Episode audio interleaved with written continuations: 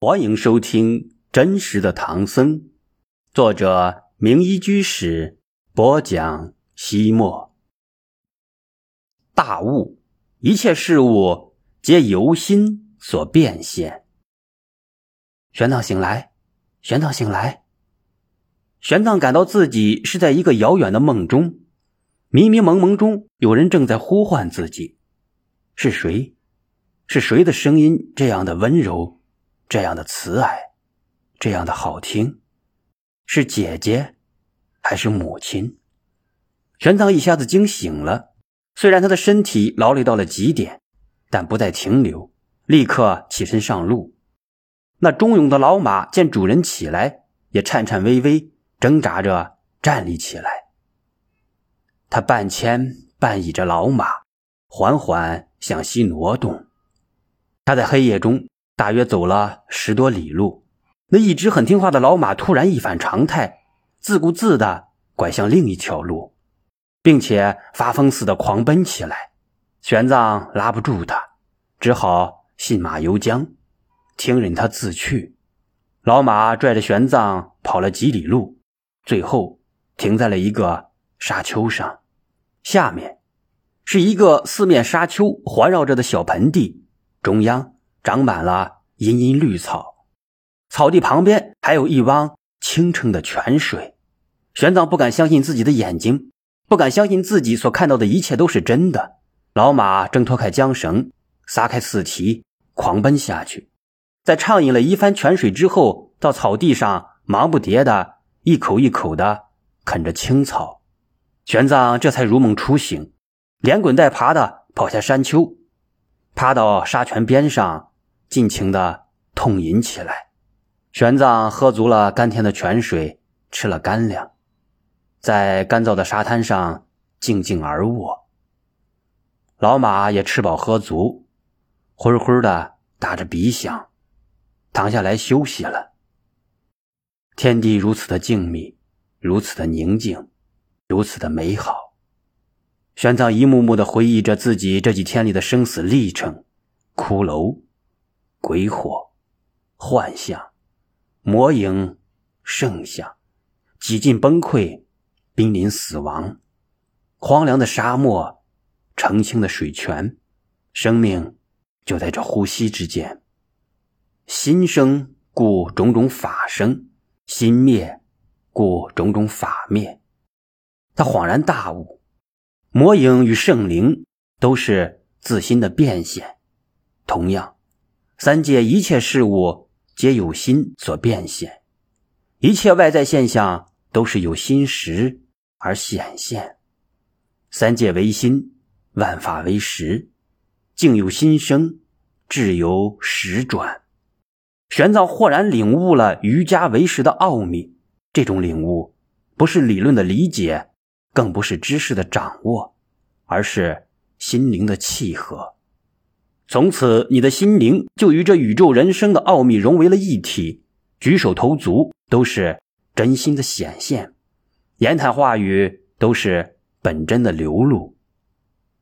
唯有真正置身于死亡的边缘，生与死仅隔一线，才会有彻骨彻髓的感悟。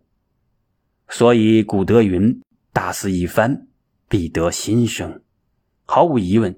经过这大漠五天四夜的磨难，玄奘像是凤凰涅槃，得到了重生，而且这种新生就是永生，解脱了生死烦恼，也就摆脱了六道轮回，了见心性，解脱生死的喜悦是那样的强烈。世界上没有任何愉悦能与之相提并论，所有的生理快感加起来都不及其亿万分之一。玄奘静静地品味着那发自灵魂的欢愉，为了这一刻，就是再让他十次、百次穿越大戈壁，他都愿意；就是真的为此付出了生命，也都值得。玄奘所领悟到的是佛法的核心密钥，有了它，就能够开启心中本有的所有宝藏。所以祖师云：“万法皆有心生。”务虚外求，自然而然，他一下子就贯通了瑜伽行派的理论体系。原来所有的纠结都迎刃而解，所有的疑惑皆云消雾散。也就是说，从个人修行、自我解脱的角度来说，他已经没有再到天竺的必要了。是啊，三界唯心，万法唯识，心外无法，又何须到天竺求什么法呢？然而玄奘并没有调转马头，而是在沙泉之畔休息了一天一夜，往水袋里装满了水，又继续的向西前进。为了利益千百万众生，为了佛教的千秋大业，他必须继续前行，到天竺取回真经。又经过了两天的跋涉，玄奘终于走出了沙漠，来到了义乌国境。义乌是玄奘离开大唐进入西域后的第一个国家。西域三十六国，许多都是建立在沙漠绿洲上的城邦国家。国就是一座城，城就是一个国。义乌就是这样。玄奘进入义乌城，挂单于古刹玉佛寺，寺里有三位汉族僧人。其中一位老和尚听说玄奘到了，披了一件衣服，光着脚丫子就跑了出来，一把抱住玄奘，孩子似的放声大哭。半晌，他才哽咽着说道：“想不到今生今世还能遇到从故乡来的人。”玄奘也刚刚经历了千难万险，九死一生，自然也是无限的感慨。两人相拥而泣。亘古以来，不管是叱咤风云的将军，或是被逼上末路的亡命之徒，无论是逐利如命的商人，还是驰骋大漠的强盗，从来没有任何人能孤身一人闯过八百里的漠河盐气。而今，玄奘创造了这个从未有过的奇迹。本来，玄奘西行求法的消息早已经由商旅传遍了西域各国，所以他一到义乌，举国上下。都将他当成空前绝后的英雄来崇拜。绿洲上的居民本来就非常的好客，且有着浓浓的英雄情节。玄奘居住的玉佛寺马上就热闹起来，不仅道俗两界的人们争相参礼，连义乌国王、王后也都亲自前来拜会。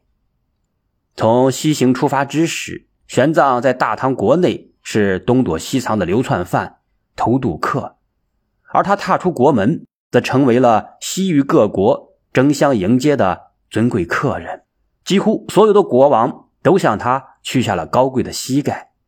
时也，命也。当时义乌的宗主国高昌国，也就是今新疆的吐鲁番，高昌国的时节恰好也在这里。他回国后，立刻将玄奘的事报告给了国王居文泰。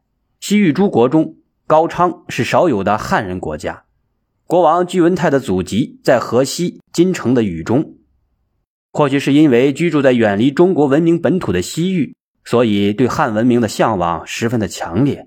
居文泰不仅是一个中国文明的崇拜者，同时也是一个虔诚的佛教徒。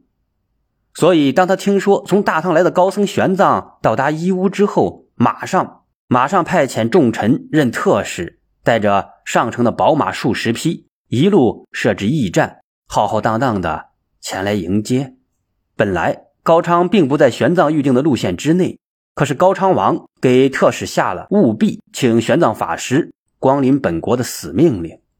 特使再三恳求，义乌国王更不敢因此得罪宗主国，也劝说玄奘。玄奘本来就是一个很随和的人，随遇而安，与人方便。是他的处事方略，他实在不好意思拒绝人家的盛情，再加上他忽然想起，早在两百年前法显大师西行求法之时，就曾得到过高昌国的大力支持，于是他变更路线图，随缘前往高昌。